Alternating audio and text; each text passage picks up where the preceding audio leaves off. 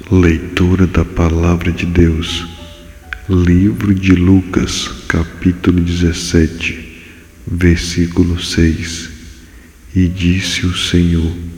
Se tivesseis fé como um grão de mostarda, direis a esta amoeira: Desarraiga-te daqui e planta-te no mar,